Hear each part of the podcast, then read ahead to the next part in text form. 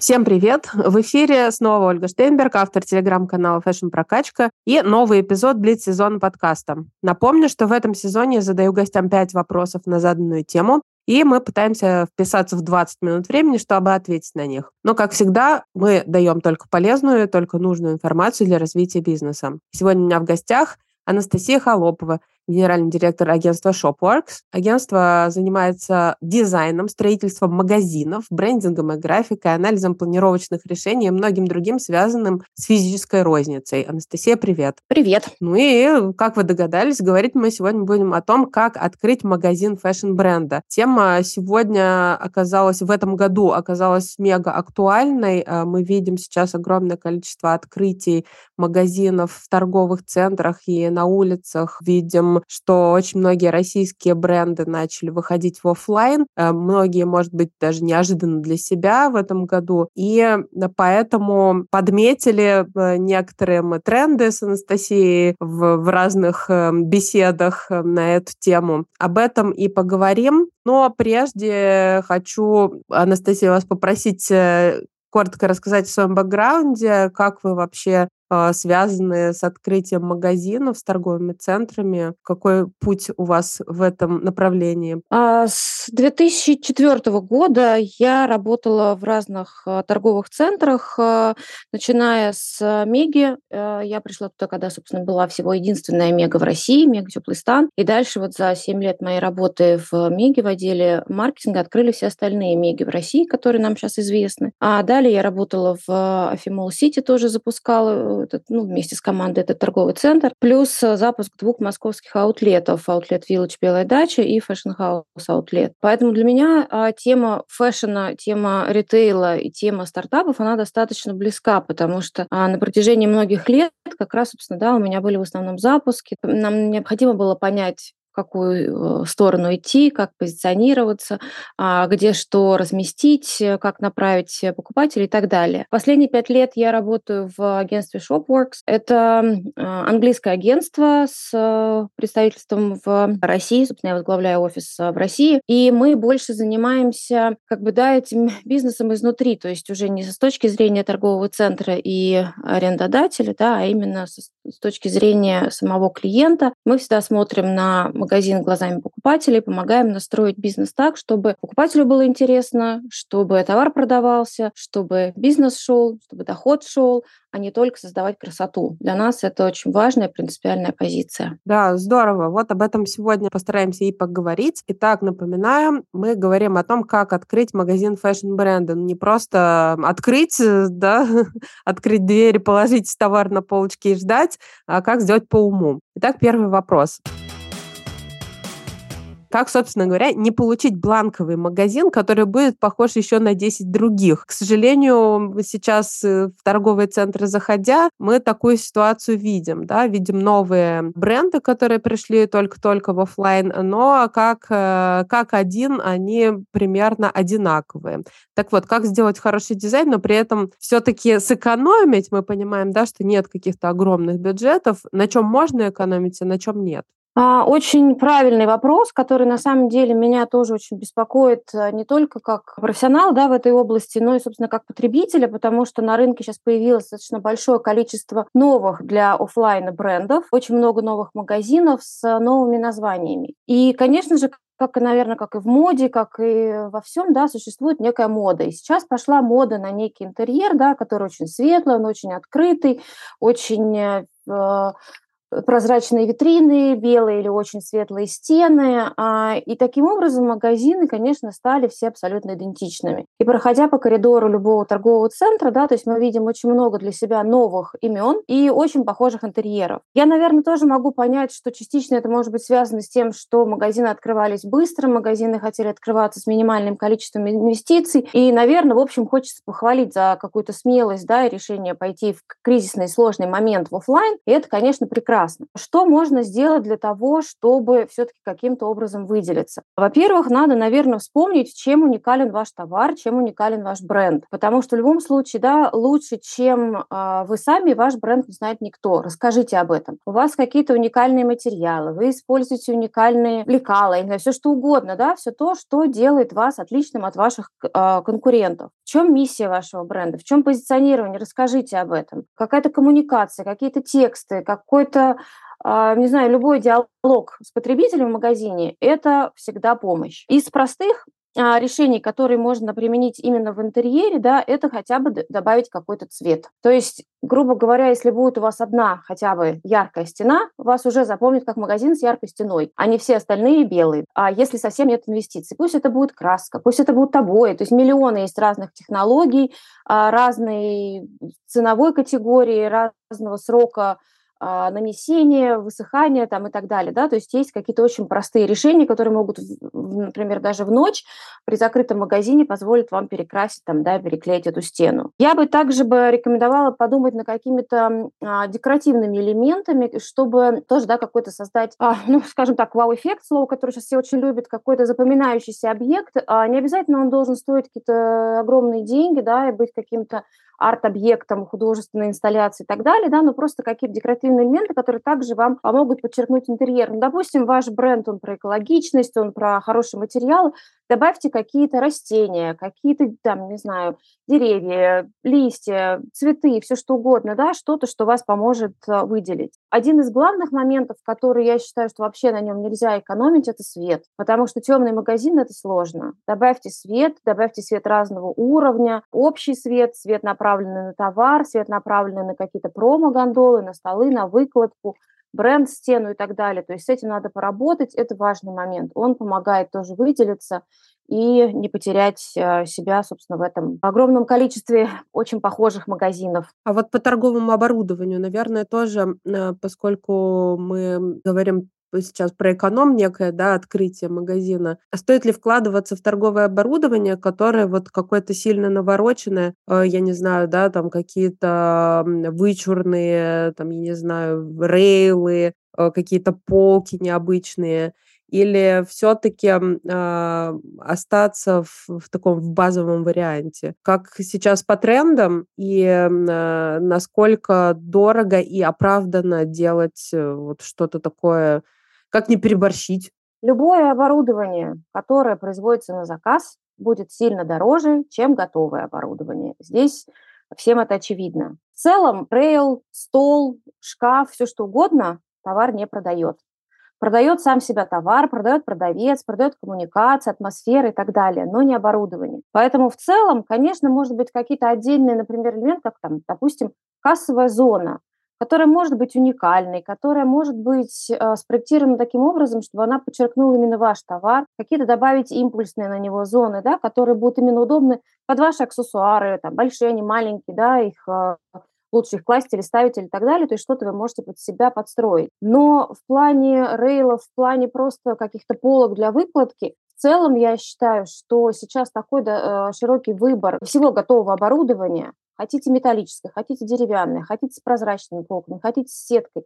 Этого очень много. В любом цвете вам также, ну не практически, но достаточно в большой цветовой гамме готовое тоже существует. Поэтому в целом я лично считаю, что на этом можно было бы сэкономить, купить что-то готовое, потому что все равно это на самом деле тоже, в общем-то, не так дешево, да, что это прям совершенно бесплатно, да, все равно это а, траты. Поэтому я считаю, что лучше, например, потратить на какие-то, может быть, более красивые оформления, допустим, бренд стены, на вывеску, да, на какое-то оформление витрины, нежели чем на оборудование. Больше того, сроки открытия, вот по моему опыту, никогда не было такого, что приходил клиент и говорил, у нас времени вообще вагон, давайте тут будем думать, как мы что будем делать и производить. Все равно всем нужно было все еще вчера. Соответственно, а, любое оборудование, которое нужно производить, его нужно сначала сделать чертеж, потом должен сделать чертеж производитель, дальше будет подбор материала, потом будет долгое производство, потом что-нибудь там где-нибудь не сложится, надо что-то переделать. Это всегда очень долго. Поэтому готовые решения, они, конечно, позволяют вам все-таки да, что-то заказать. Может быть, вы будете ждать какое-то оборудование, но все равно это сильно сокращает э, сроки для, по, перед открытием магазина, которые, как правило, критичны. Ну что ж, перейдем ко второму вопросу.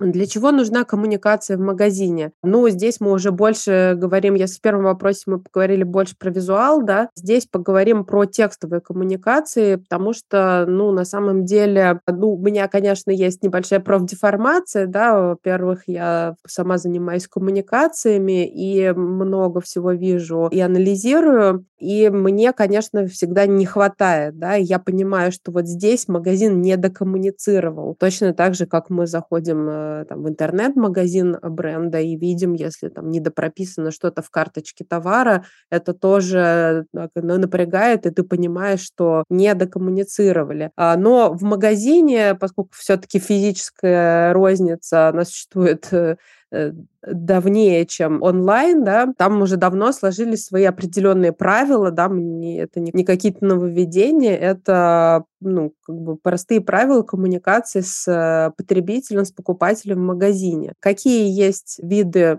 коммуникации, собственно говоря, да, что обязательно должно быть. И давайте немножко сейчас мы ограничимся таким форматом, ну, скажем, до 300 квадратных метров. У нас небольшой магазин, а, не какой-то там семейный огромный гипермаркет, где нужна навигация и прочее, а вот, э, ну, такой небольшой стандартный магазинчик э, нового российского бренда. Я думаю, что сфера fashion в плане коммуникации офлайн магазинов самая недокоммуницированные. Во всех почти сферах, а, beauty, любые услуги, все что угодно, да, коммуникаций достаточно много. В fashion е, приходя в магазин, мы, дай бог, увидим информацию про sale, может быть, новая коллекция, ценники как правило, в общем-то, этим ограничиваются. При этом изначально создается бренд, создается брендбук, в котором прописываются ценности, миссии бренда, позиционирование, тон коммуникации с потребителем и так далее, да, а дальше это никто не использует. И это, конечно, в общем, ну, может быть, преступление – это громкое слово, но в общем-то, это неправильно, конечно же, потому что вам кажется, что все про вас знают и все считают ваши какие-то миссии через одежду, но это не так. Потребитель ленивый, потребителю такое большое количество предложений вокруг, что ему не хочется лишний раз напрягаться. Человек хочет сразу, пришел и получил. А чтобы ему все вот, да, на тарелочке принесли, и перед ним еще, собственно, да, все это продемонстрировали. А если ничего, собственно говоря, не написано про товар, ну, как бы зашел и вышел, да, ничего про него не узнал, не отложилось, не захотелось. Ну, да, либо, например, должен быть настолько вообще потрясающий товар, который угу. я пришла, и просто вот я поняла, что вот я без этого вообще вот жить не больше не могу, если я вот это не куплю сейчас же.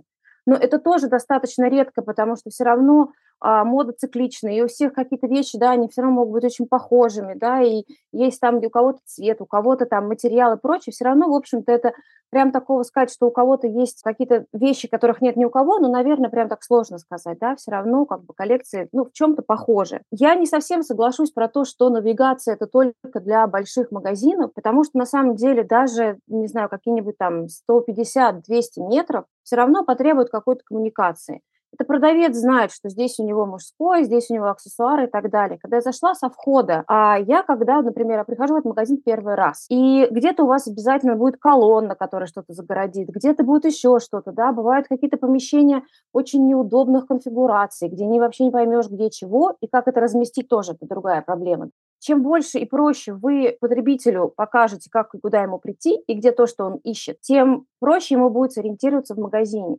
Никто не говорит, что это должна быть да, вся усеянная, все коммуникации, поверхность э, потолка, пола, там, не знаю, стен и так далее, но какие-то элементарные вывески, там, мужская одежда, женская одежда, аксессуары, еще что-то, да, мне кажется, это никогда не повредит. Аккуратно, да, в каком-то там дозированной, в стиле интерьера и так далее, но точечно это вводить надо. Ну, например, а, да, значит, какая самая крупная коммуникация у нас? Это что, ну, возьмем, а, ну, как правило, такой среднестатистический, так скажем, магазин женской одежды. Там только женская одежда. Что мы должны коммуницировать э, словами, вывесками вот в магазине женской одежды? Ну, смотрите, значит, э, самая крупная крупная у нас коммуникация, это, собственно, вывеска на фасаде, да, то есть это самый uh-huh. большой бренд-элемент. А крупнее него ничего в магазине, ну, как правило, не бывает, если мы говорим про fashion. Дальше следующий по размеру элемент – это бренд-стена, это то, что находится за кассой. Она может быть оформлена очень разно, она может быть просто а, с оформлением, она может быть с товаром, то есть там тоже есть разные решения, но это как бы следующий, да, зрительный элемент,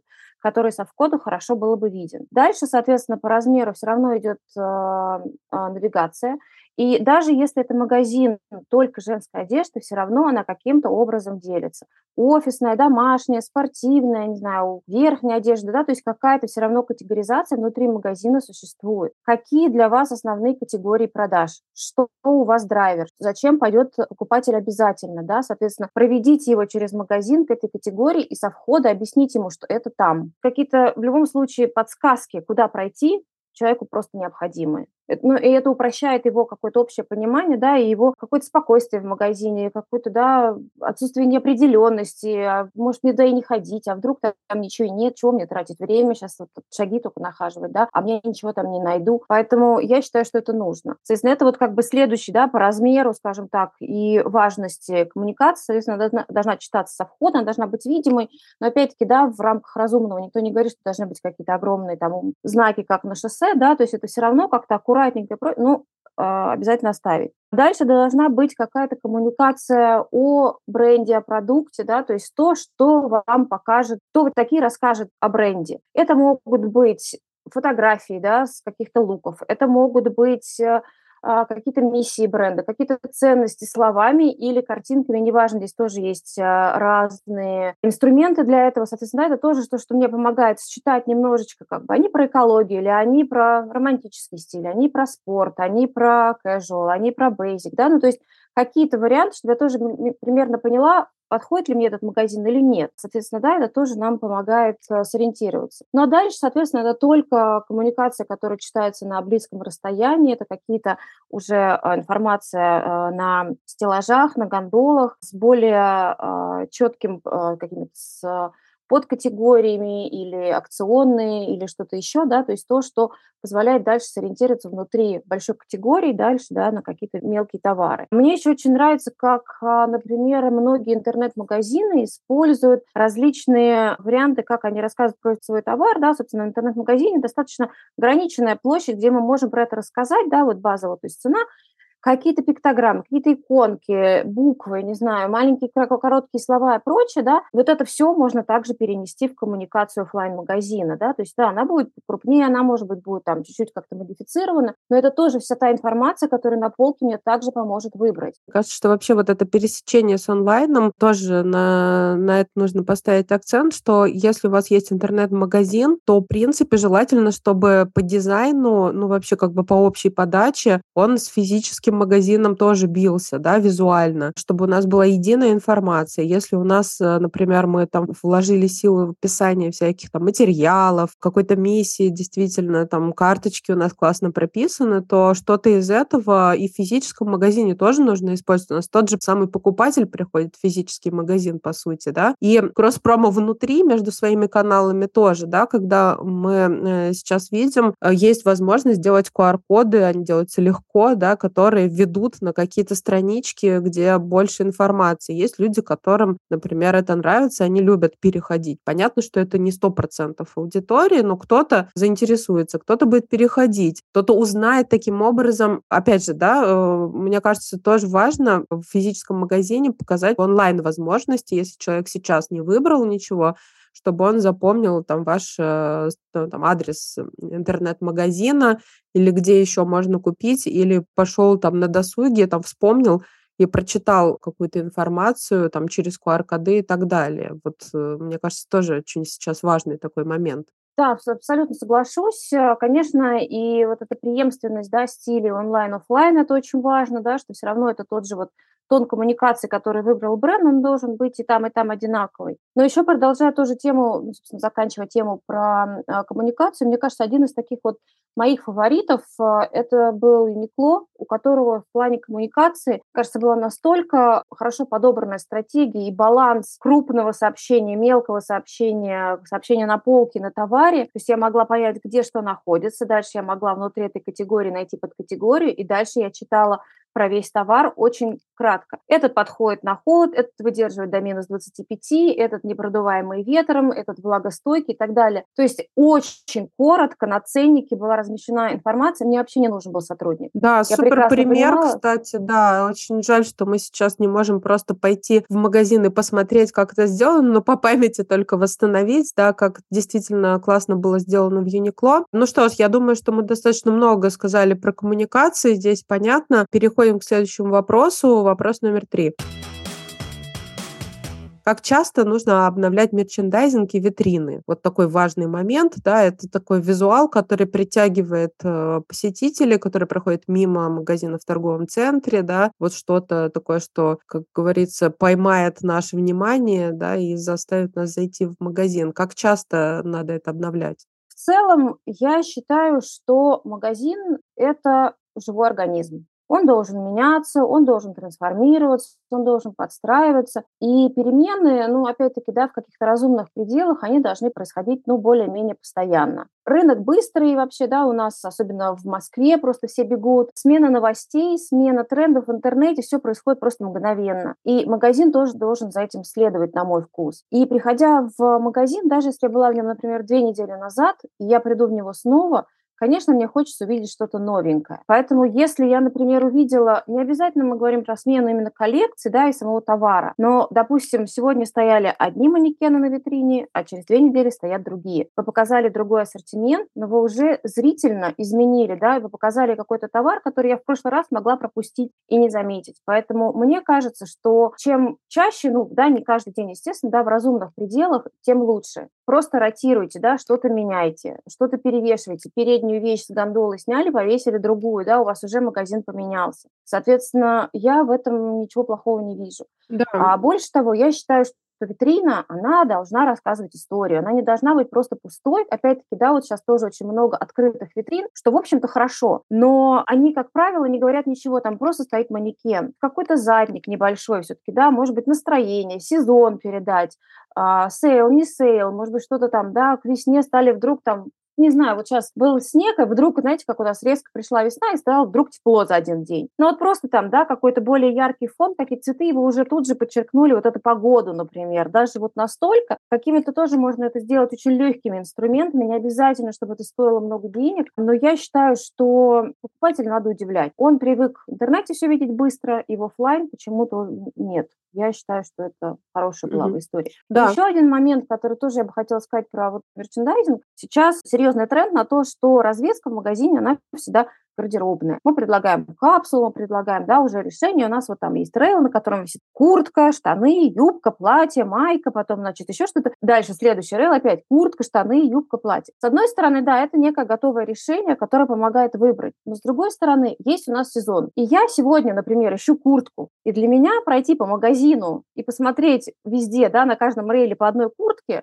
угу. меня займет очень долго. Поэтому, может быть, да, если мы понимаем, что пришел холод, но, очевидно, людям понадобится верхняя одежда. Взять из одной, например, капсулы, там, одну какую-нибудь превратить в гондолу, просто, да, вот этот сезонный товар, самый на то, что сейчас спрос. Объединить его, помочь людям, которые не пришли покупать всю капсулу, не все приходят за полностью, да, все линейки. Угу. Немножко подсократить это и дать товар, который сейчас актуален. Пришел Новый год, всем хочется яркое платье, какое-нибудь там, да, блузку с блестками там и так далее. Объединить этот товар, собственно, да, в какую-то одну зону, разместить ее прямо на входе, да, то есть то, что я ищу, то, что сейчас актуально, разместить это там. Я считаю, что как бы вот, да, это то, тоже важно не только давать готовые решения, но и сезонные, да, актуальные вещи, тоже собранные в одной зоне, скажем так. Да, это здорово, что мы об этом тоже поговорили. Э, важный момент. Вообще визуальный мерчендайзинг, это, конечно, отдельная тема для разговора. Это такая вещь, которая действительно продает, да, и если у вас э, это грамотно устроено, то оно работает на вас, и что это динамическая вещь, это тоже очень важно. Смотрите, на четвертый вопрос, который у меня здесь обозначен, мы уже ответили, да, какие элементы digital можно интегрировать в работу физического магазина, и наоборот, да, вот, э, что это все должно выглядеть единым и давать возможность покупателю и в онлайн к вам прийти. Ну и последний, пятый вопрос, э, очень актуальный сегодня, в декабре, как работать с сезонными предложениями в магазине. Ну, очевидно сейчас на примере Нового года, но вообще у нас много да, разных поводов, э, особенно вот в этой первой половине года, э, Новый год, потом начинаются всякие Валентинов день, потом 8 марта, в общем, много всего, лето начинается, весна, осень, солнцестояние. В общем, как работать с сезонными предложениями в магазине, очень коротко, вот по элементам, да, по элементам магазина? Ну, я думаю, что мы тоже частично сейчас затронули в предыдущем вопросе, да, то есть э, все равно сезонный товар, все самое ходовое, но, конечно, должно быть на входе.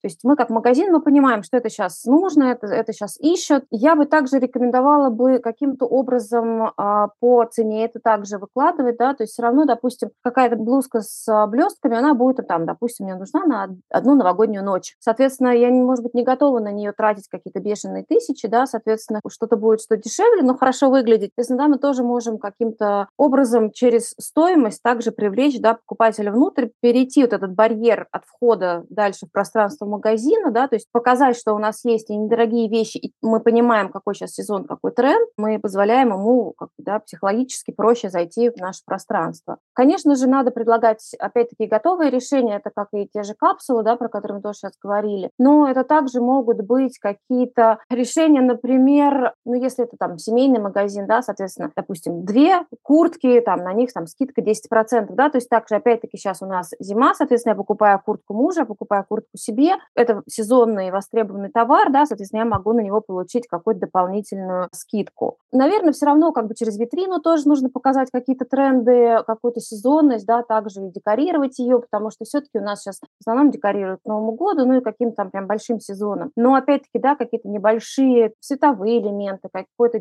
декор, он тоже может на витринах присутствовать. И, кстати, в тему digital, да, вот так немножечко тоже скажу, что может быть, витрина могла бы быть тоже каким-то местом, где будут некие digital-элементы, ни в коем случае никакие, конечно, экраны там с видеоизображением, потому что это не считывается, но это могут быть какие-то умные цветовые решения, да, как какие-то варианты там с ценниками, с какой-то небольшой коммуникацией, да, то, что также на витрине привлечет внимание проходящего мимо человека, да, и каким-то образом какую-то расскажет историю, вдруг подскажет там какой-то, не знаю, цвет, какие-то решения, которые также вам позволят вот прям очень-очень быстро менять вот эти тренды, сезонные, хайп, не знаю, все что угодно, да, можно как угодно называть, опять-таки зависимости от целевой аудитории, на которой направлен магазин, и, соответственно, подчеркивать то, что сейчас актуально. Здорово. Мне кажется, мы вообще вот э, в несколько нескольких вопросах обозначили один из э, таких важных моментов, что все должно быть динамично. Да? С одной стороны, у бренда есть ДНК, э, есть э, какие-то постоянные элементы, естественно, да, магазина, узнаваемые, которые человек может, например, даже из, зная бренд в онлайне, увидеть его и узнать в офлайне. А, но с другой стороны, точно так же, как все вокруг нас реагирует, да, там те же мемы какие-то, какие-то появляются каждый день, какие-то новые темы, на которые, если бренды реагируют, мы тоже, как покупатели, отзываемся, да, мы понимаем, что вот этот бренд, он живет вместе с нами, он меняется, и, ну, он просто нам отзывается где-то внутри, и мы хотим э, с ним быть. Ну что ж, по-моему, отлично поговорили. Тема, хотя, конечно, очень обширная и времени маловато, но, тем не менее, надеемся, что мы вам помогли, тем, кто собирается или кто уже открыл физические магазины. Напоминаю, что у меня в гостях была Анастасия Холопова, генеральный директор агентства Shopworks. Спасибо и надеюсь, что до новых встреч. Да, Ольга, спасибо. Всем хороших продаж. Всем хороших продаж. Пока-пока.